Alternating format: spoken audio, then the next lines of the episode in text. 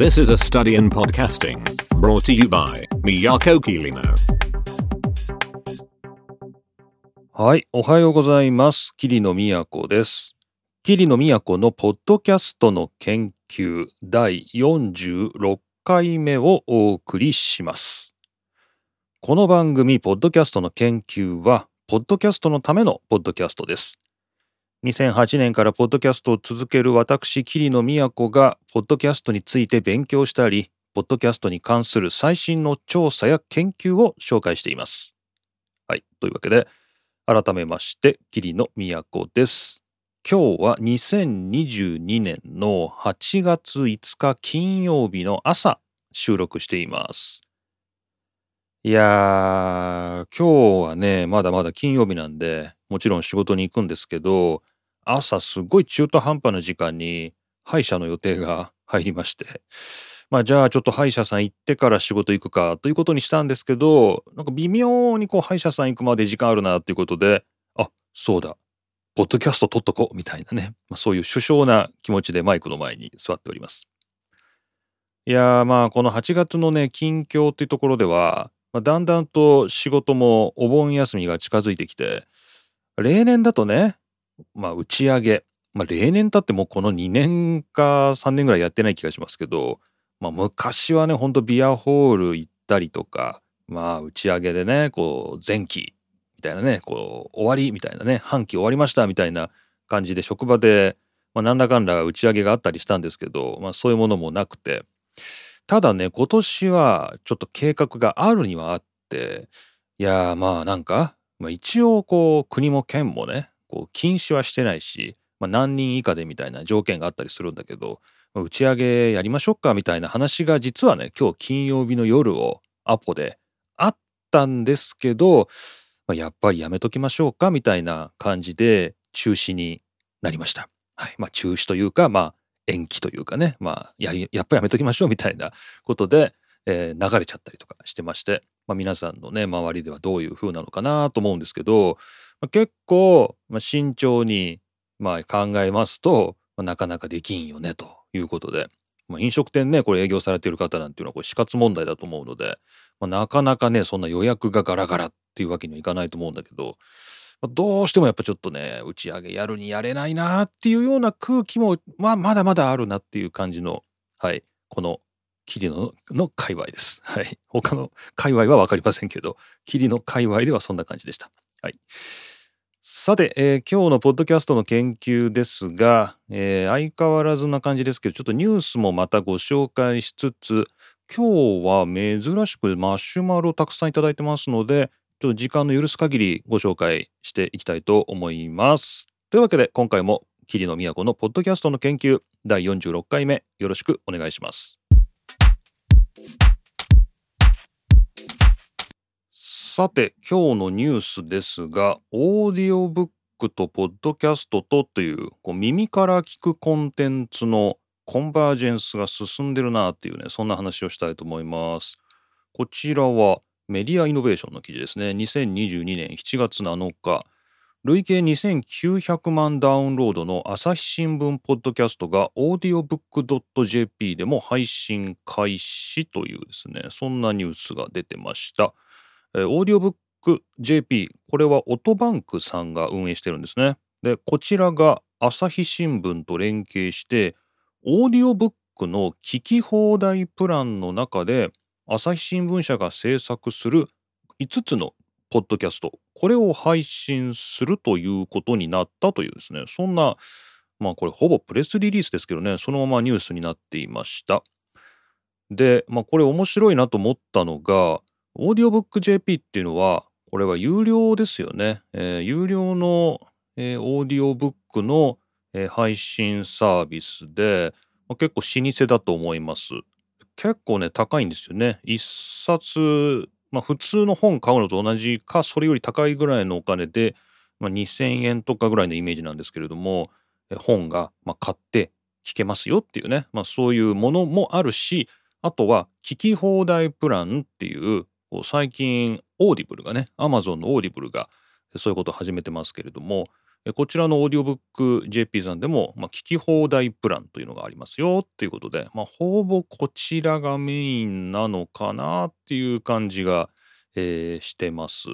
これは月1000円ぐらいだったかな？年で、そうですね、1年で、えー払うと、あもあ、もっと安いんだ。1年で払うと月625円というこう年割プランというのがあって、オーディブルより安いんですね。安いと。えー安いね。という、えーオーディオブック JP さん。まあ、有料なんですよね。有料でオーディオブックを聞けるよっていう老舗のサービスです。で、その、わざわざですね、有料のプランの中で、ほぼ、ほぼ、なんていう、もともと無料で聞ける、ポッドキャストが聞けるようになりましたよっていう、まあ不思議な、まあ、ニュースなんです。これ別にオーディオブック JP さんで聞かなくても、これ、まあ、Amazon でも配信、Amazon でも配信してんのかな？朝日新聞ポッドキャストは、え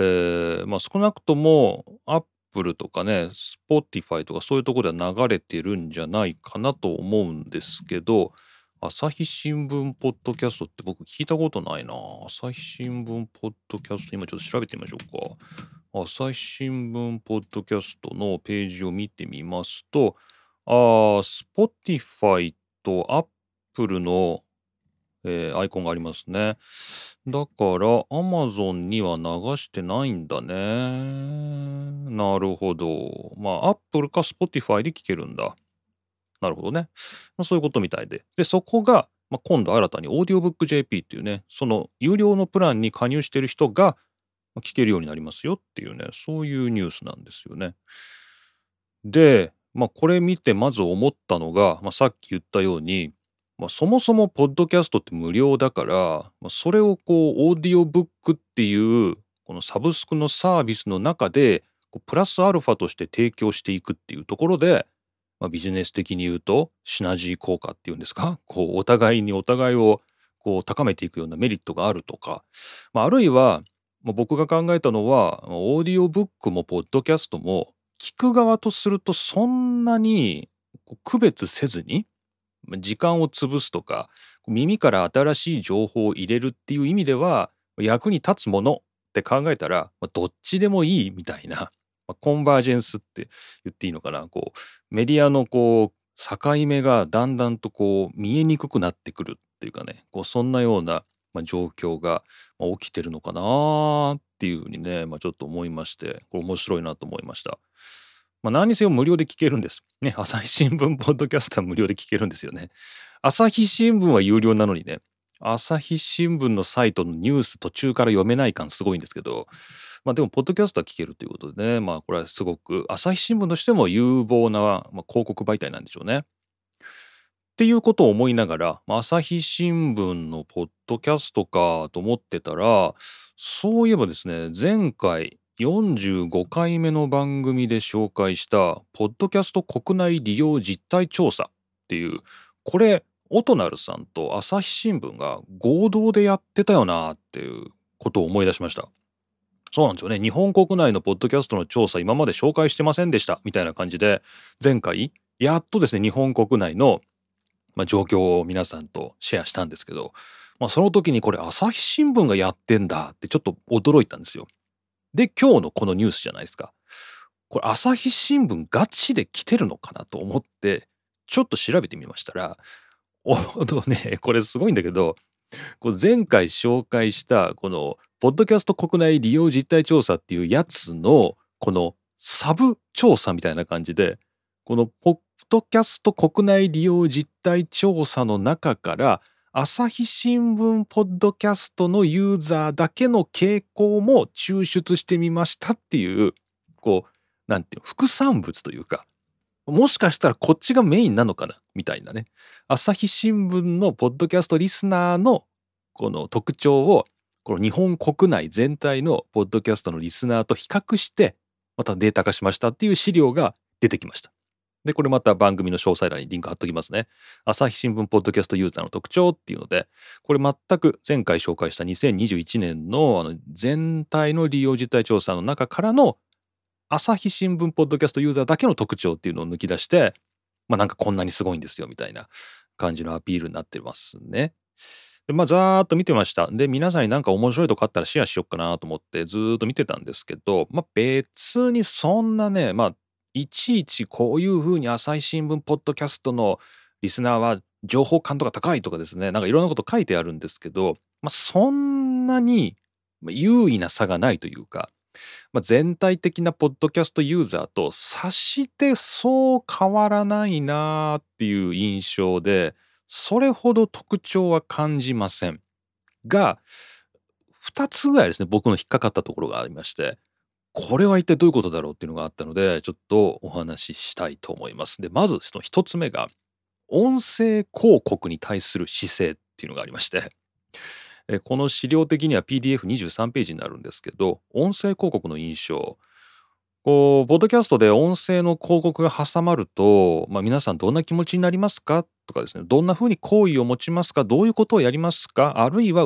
うるさいですか？煩わしいですか？みたいな、まあ、そんなような、ね、項目があります。でこれでいわゆるポッドキャストユーザー全体これ前回お話ししたやつで600母数なんですけど、えー、だとまあ情報をねあの商品やサービスについて検索したくなるなとか頭に残るなとか、まあ、そういう人が3割ぐらいいる中で同じぐらいですね3割ぐらいは煩わしいと。広告うざいっていう人が いるわけ。まあ、まあ、そりゃそうだよね。僕だってちょっとなんかもやっとするっていうか、まあ、普段聞いてるポッドキャストの中で急にこうポッドキャスターが広告喋り始めたらなんやみたいな感じにちょっと僕はなるんですよね僕はなるので、まあ、早く終わんないかなみたいな気持ちになるで実際これはあのラジオを聞いててもこうカーラジオとかでね車でラジオを聞いてても、ま、明らかに15分間通販の番組というか あのあの、まあ、ポッドキャストじゃないなラジオのパーソナリティがいきなり広告始めるところとかあるんだけど、なんか白々しいなみたいな感じで、まあ、僕なんか受け取っちゃうので、まあ、聞いていて煩わしいっていう派閥なんですけど、まあ、やっぱりポッドキャストユーザー全体でも、ま、3割ぐらいの人がうざいなーってちょっと思ってると、ま、これ僕も共感します。ところがですね、朝日新聞ポッドキャストユーザーだけに限定すると、広告を煩わしいと思う人がほとんどいないという。いないんですよ。3.8%しかいなくて、むしろ商品やサービスについて検索したくなるとか、商品サービス名が記憶に残りやすいとか、そういう人が圧倒的に多いっていうのが、え、これなんで？っていうのが、これなぜ？これ面白いんだけど、そもそも朝日新聞ポッドキャストに広告が入ってるのかどうか僕確認してないんですけど、まあ、言うたら、ポッドキャスト全体が広告みたいなもんでしょっていうのはちょっとうがちすぎなのかな。まあ、うがった見方かもしれませんけど、広告を全然気にしないんだっていうのがちょっと面白かったですよ。なので、これ、朝日新聞ポッドキャストユーザーは、何なんでしょう、すごい訓練されているのか、ね、それともこう、メディアの中に広告が混じるっていうことが、むしろ当たり前っていうのかな。こうまあ、そりゃそうですよね。新聞だって広告載ってるし、テレビもコマーシャル入るし、まあ、ラジオも宣伝入るしいわゆるマスメディア的なものには広告がつきものだって思っている人たちが聞いてるのかな？っていうねで逆に僕とかこうインターネット側から入ってくると、まあ、広告っていうのはもうブロックするものだっていうかねこうフィルターするものだっていうような意識があってテレビは広告あるけどネットにはないよねみたいななんかそういうところに価値観があったりするからやっぱちょっとうざいいなっていう感じがあるんだけど、まあ、この朝日新聞ポッドキャストユーザーは広告を気にしないっていうのがこれすごいなとこれちょっと思いましたね。まあ、これビジネスやってる人から見たらこれいい媒体だねみたいな感じになるのかもしれないけど、まあ、僕からするとなんでっていう あのちょっと面白かったです。でもう一点ありましてやっぱ朝日新聞ポッドキャストだからこれ朝日新聞で宣伝しててみんな朝日新聞でこのポッドキャストを知るのかなっていうどこできっかけで聞き始めるのっていう何きっかけで朝日新聞ポッドキャスト聞くのかなっていうのがすごく興味があって。で実際そういう項目がありまして、まあ、見てみましたら朝日新聞デジタルを見て聞き始めましたっていうこうネットの朝日新聞ですね。ここのやっぱりリンクがあってそこから聞き始めましたよっていう人が一番多いです。13.9%。でもね、それと同じぐらい、11%ぐらいが朝日新聞の紙面の記事や広告を見て聞き始めましたっていう人が次に多くて、やっぱり朝日新聞から誘導されてるというか、別メディアから別媒体からポッドキャストに誘導されてるんだなっていうのがまあ予想通りではあるけど、まあ、その辺がちょっと面白かったですね。まあ、なかなかないんじゃないかなと思います。でその下はまあ口コミで朝日新聞の SNS を見て、まあ、やっぱ朝日新聞なんですね。でその他朝日新聞の告知を見てとか、まあ、結構やっぱ朝日新聞内で回ってるっていうところがあるみたいでまあその辺はまあなまあまあそうだよねって感じはするけど、まあ、なかなかやっぱポッドキャストの入り口っていうのがないよねっていうのは、まあ、毎回毎回いろんなところでね調査が出てきて話をしてます。でそんな中で朝日新聞のポッドキャストっていうのは、まあ、朝日新聞っていうメディアがあるんで、まあ、そっから大量に、まあ、もしかしたら人間を誘導できるという、まあ、そんなメリットもあるのかななんていうふうにね思ってまあ今すでにもうオウンドメディアがあるというかねこう大きなメディアちっちゃなメディアを自分で持ってるっていう人はそのサブチャンネルとしてポッドキャストをやるっていうのも、まあ、なかなかいいのかななんていうふうにまあ思ったりしました。まあ、そもそもこの番組がキリノのサブチャンネルではないかっていうか感じもしますけどね。まあ、あの僕のあの他のポッドキャストね、まあ、F1 のものとか、まあ、大学でやってるものとか聞いていただいてる方も、まあ、たくさんいると思いますけれども、まあ、そのサブチャンネル的にねもしかしたらこっち聞いてる方もいるのかななんて思うし、まあ、逆にこれがメインで、まあ、他のキリノのね番組をちょっとサブ的に聞いてくれてるって方もいるかもしれないし、まあ、ちょっとその辺はあの分かりません 調査しないと分かりませんまあよかったら教えてくださいという感じではい、えー、今日はですね、この朝日新聞ポッドキャストが、まあ、累計2900万ダウンロードっていうのは、これもすごいけど、まあ、累計だから、まあ、ポッドキャストたくさん出してれば出してるほど累計のダウンロード数は増えるんで、まあ、あんまりこれ当てにならない数字ですけど、まあ、朝日新聞ポッドキャストが audiobook.jp のこの有料プランの中で聞けるようになったと。まあ、そもそも無料なんだけど、まあ、聞けるようになったよっていうところで、まあ、オーディオブックとこうポッドキャストのまあ、ユーザーのかぶりっていうのもあるし、まあ、あんまりこうオーディオブックとこういう情報系のポッドキャストっていうのは境目がなくなりつつあるのかなっていうね、まあ、そんなようなところをお話ししました。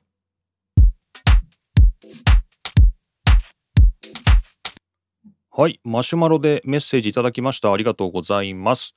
この番組やってるメッセージ、マシュマロで受け付けてます。キリノのマシュマロあります。この番組のリンクから飛んでお願いします。まあ、他ツイッター DR キリノ、ドクターキリノというアカウントもありますので、そちら宛てにリプライや、えー、ダイレクトメッセージ、DM で送っていただいても大丈夫だと思います。よろしくお願いします。さて、えー、こちら、じゃあ、もらいました。えっ、と、滝さんからですね、マシュマロいただきました。ありがとうございます。いつも楽しく聞かせていただいております。ありがとうございます。早朝からの収録お疲れ様です。頭が下がります。はい。ということで、あれだね。あの、なんかめっちゃ忙しい時に出したやつの、あの、メッセージだと思います。ありがとうございます。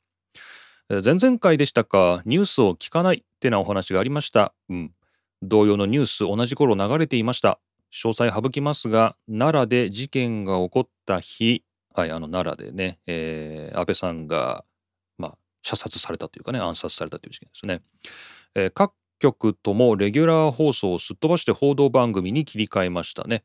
大事件ではありますが入手できる情報は限られているので極論すると同じ話の繰り返しになりますね。そうですね。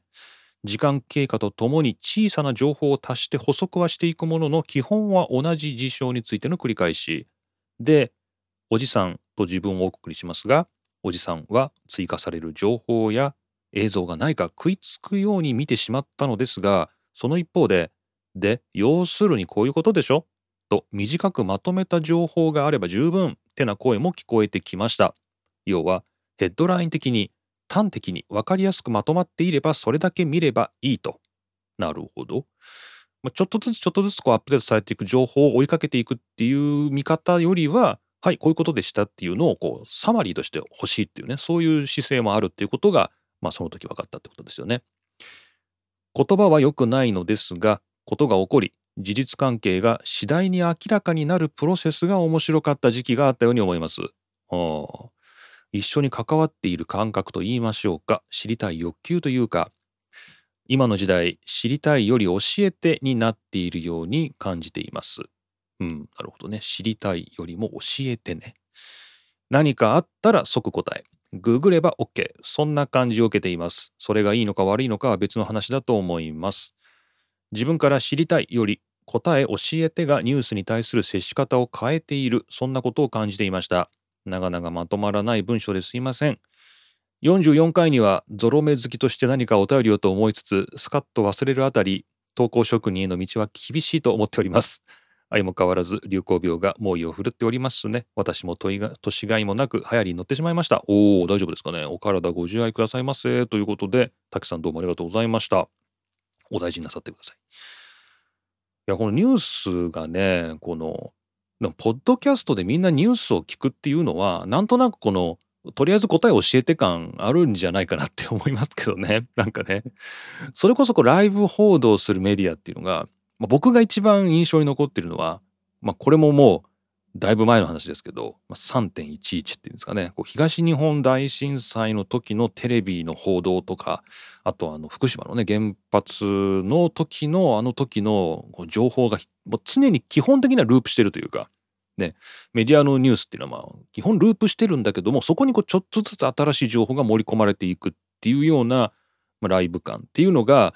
まあ、知りたいっていう欲求もあるけど、まあ、なんかすごい客観的に批判的に言ってしまうとまあなんていうのかなちょっとポルノっぽいというかなんか見せ物感というかねこう知りたいでしょっていうところでこう煽られてるというかまあなんかそんなようなところも、まあ、視聴者としてはあったなっていうね自分自身をね批判的に考えるとね、まあ、そういうとこもあったりしてまあなんかうん、知りたい知りたいっていう欲求はもちろん視聴者の側にあるんだけど、まあ、それを煽ってくるというかねなんかねそういうところもなんか大事件ではあるなと思ってて、まあ、そっからはちょっと距離を取りたいなっていうなんか気持ちも、まあ、あるんだよね。だけど、まあ、たくさんおっしゃるようにじゃあこれだけ答えだけあの5秒で教えてくださいみたいな っていうのももうなんか違うよなっていうのがあって、まあ、ちょっとどっちつかずなグレーゾーンにいるんですけどね。まあ、皆さんどっちなんですかね。でも、ポッドキャスト的には、まあ、僕もいろんなポッドキャスト聞いてますけど、まあ、どっちもあるね、なんかね。こう、まあ、2人なり3人なりが、まあ、ああやらこうやら言ってて、まあ、なんか結論が出るかどうかは分かんないんだけど、まあ、何らかの時事問題とかに対して、まあ、意見を言ってるとか、まあ、これってなんかね、こう、一緒に考えたいというか、一緒に何、まあ、情報を楽しみたいというか、まあ、なんかそんなとこあるなーっていうので、まあ、滝さんが言うところの、まあ、なんか知りたいっていう側かなと思うしでもまあ例えば今週あったニュースを、えー、5分間でお届けしますとかねなんかそういうサマリーをこう提供してくれる番組もやっぱりあるからそういうのははい答え答えですとこれだけ知っとけば大丈夫ですみたいななんかそういうのもあるよね。あでもよく考えたら自分の聞いてるポッドキャストってみんな知りたい側かもしれないですね。あんまり僕短いの聞かないんで、どっちかって言ったら長く、まあ、ぐだぐだとは言わないまでも、まあ、なんかちょっとお話ししてるみたいな、なんかそういう一緒に知りたい系がやっぱ僕多いかもしれないですね。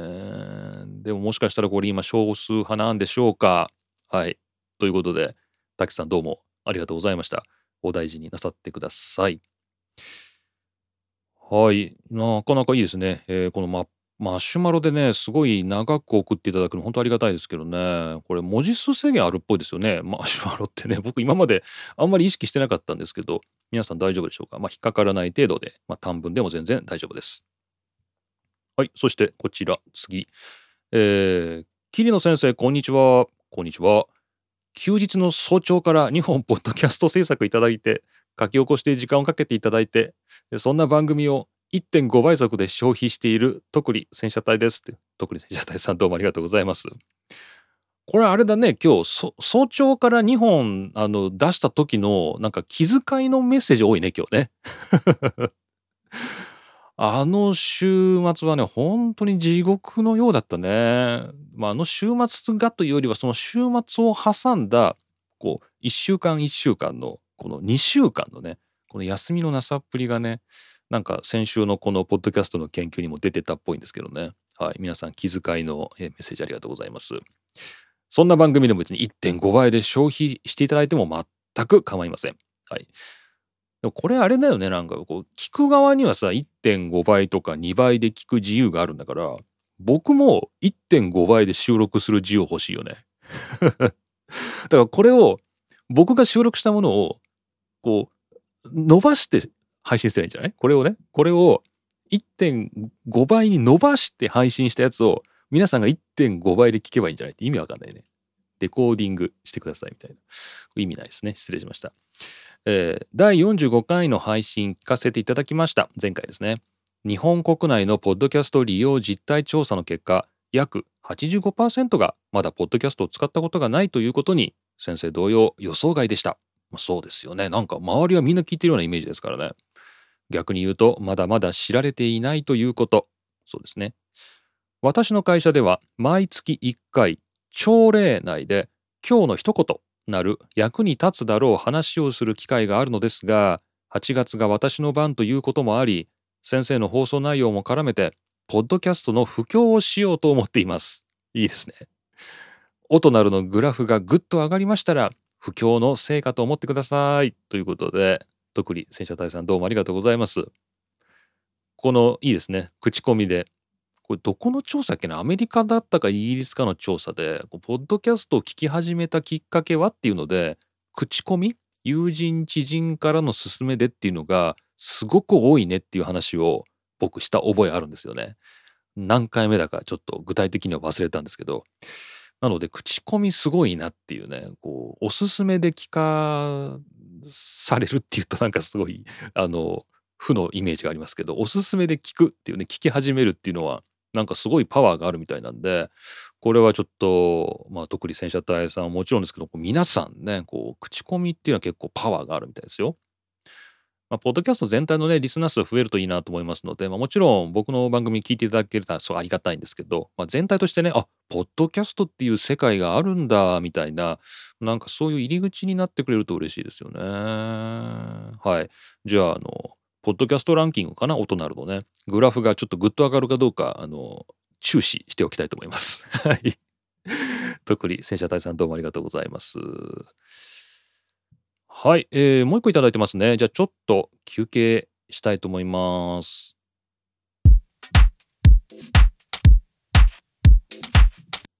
はい、そしてこちらもメッセージいただきました。栗ごはんさんです。ありがとうございます。桐野先生おはようございます。おはようございます。番組内で紹介されたゼミごっこ第1回の配信を聞きましたので感想を送ります。ありがとうございます。こっちに来るんだね。感想、こっちに来るのね。向こうじゃなくてね。こっちに来るのね。ゼミごっこの感想ありがとうございます。桐野先生が取り上げるニュースや論文に対する斜め45度からの鋭いツッコミをいつも楽しく拝聴していますが、その視点が学生さんには、うがった見方、腐ってる、と一周されており、10年来の霧のファンの私には新鮮に思いました。ありがとうございます。大人になるとどうしてもお金儲けのことを考えてしまうのかと自分の胸に手を当てて考えました。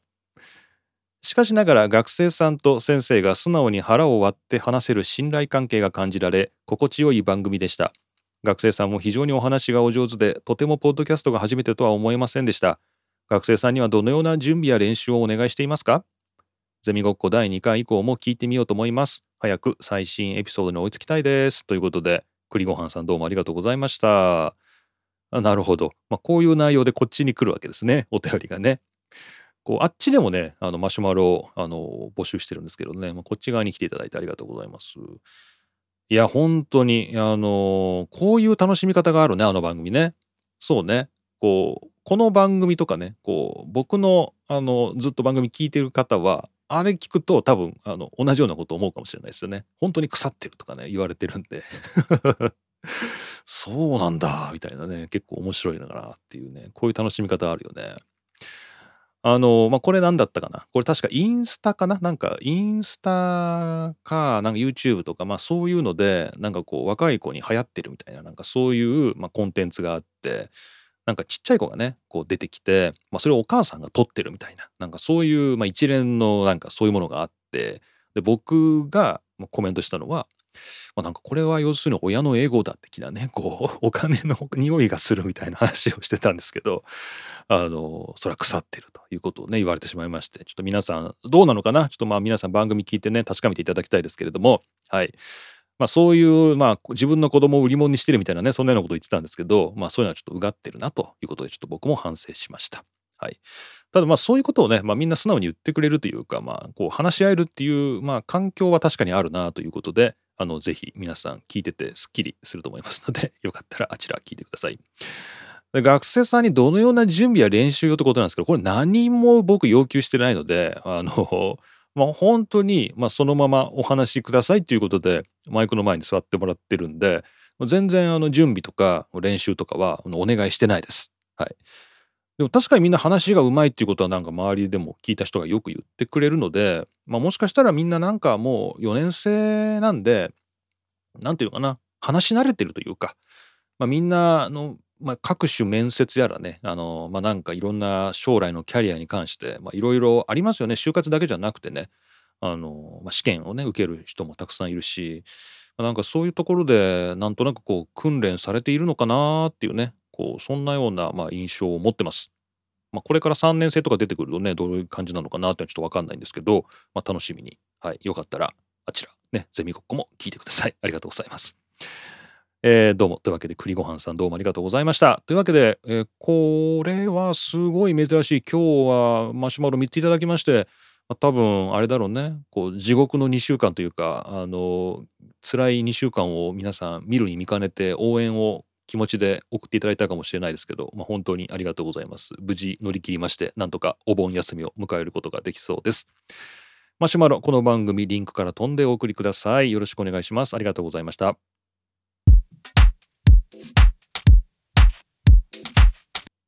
はい。というわけでほとほと疲れましてね。いやなんかね朝一から喋ってしまいました。この「ほとほと疲れまして」っていうのもまあかれこれ46回ですね、まあ、そんなに言ってないのかもしれないですけど まあいろいろ言ってるんですけど、まあ、前回僕気が付かなかったんですけど、まあ、今回も何一つ盛り上がることなくみたいなねそんなようなことを言ってたらしくちょっと僕も確認してないんですけどあー桐野さんほんと疲れてるなっていうふうにねあのコメントいただきましてすいません。あの疲れてましたね。でもある意味でもう2週間このこう働き詰めがね、出てたのが前回の放送かもしれないですね。はい。えー、今日はもうほとほと疲れまして。はい。まだまだこれから歯医者と仕事。で、明日も土曜日なんですけど、お盆休み前進行みたいな感じで、これちょっと仕事いかんと回らんくないみたいなね、そんな感じにもなってまして、まあ、これはこれでまた仕事みたいな感じになってまして、まあ、なかなかちょっと厳しいところもありますが、まあ、のんびり、えー、疲れの出ない程度にやっていきたいと思います。はい。というわけで、えー、今回はこんな感じで、まあなんか8月になっちゃってね、もうびっくりっていう感じ。で、あと、この番組的にももう今46回目、毎週1回出して46回目なので、もうそろそろ1周年を迎えているのではって感じなんですけど、えー、ちょっと確認はしておりません。まあ、ぼちぼちかなということで、まあ、何も1周年企画もありませんけれども、まあ、相変わらずのんびり適当にやっていこうかなと思いますのでよかったらお付き合いください。というわけで今回も霧の都がお送りしました。また次回お会いしましょう。